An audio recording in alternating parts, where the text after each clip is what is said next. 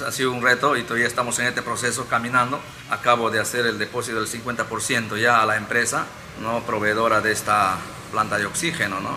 Y yo creo que estamos avanzando, ¿no? Frente a esta realidad que seguimos viviendo, ¿no? La respuesta ha sido pues inmediata de la población. Si hubiese querido recaudar pues, para una planta de mucha más capacidad, pero no se pudo, ¿no? Pero estamos contando con el apoyo del pueblo, de algunas empresas así contaditas, ¿no? Estamos hablando de una planta de 10 metros cúbicos, ¿no? Que estaría eh, produciendo 24 balones de, de 10 metros cúbicos diario, de 8 pues 30 balones y de 6 pues estaría produciendo 36 eh, balones diarios, ¿no? Entonces yo creo que sí está en la capacidad ¿no? para eh, responder a, la exigencia de nuestros enfermos que tenemos en la provincia de Alto Amazonas.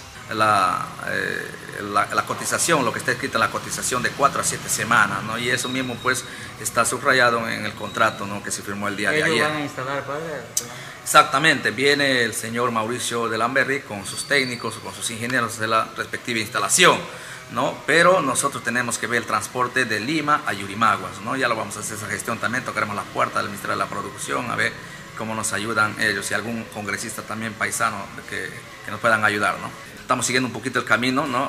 Indicado también por Monseñor Miguel Fuentes de Iquitos, ¿no? del Vicariato de Iquitos, ellos lo han hecho, la instalación en el, Hospital Regional de Iquitos, bajo un documento de sesión en uso. ¿no? Eh, ¿Qué quiere decir esto? Que pues, la planta de Yurimaguas que está viniendo va a ser instalado en el hospital, haremos ya construiremos su caseta, ¿no? que también vamos a tocar la puerta para la construcción, y el documento pues será eh, firmado en sesión, eh, como sesión de uso. ¿no? Entonces estaremos vigilantes, un pequeño comité encabezado por mi persona, pues será los que vigilen para que todo se dé el, el mantenimiento el funcionamiento y la asistencia del oxígeno pues gratuitamente a la población, ¿no? Cualquier irregularidad pues tenemos que atendernos Para que no se esté comercializando. Eh, Exactamente, eh, ¿no? Entonces, ¿por qué en el hospital alguno de repente se cuestiona si ha sido para el pueblo, ¿no? Me decía alguno. Exactamente, el hospital tiene todas las condiciones, ¿no? El fluido eléctrico es, es, excesivo, estas máquinas consumen bastante energía eléctrica, personal que le cuida las 24 horas del día, ¿no? Entonces ya el hospital tiene personal, ¿no? Eh, eso no quita que el empresario va a tener que capacitar, ¿no? Para personas que sepan llenar balones, porque eso hay que tener bastante cuidado, porque son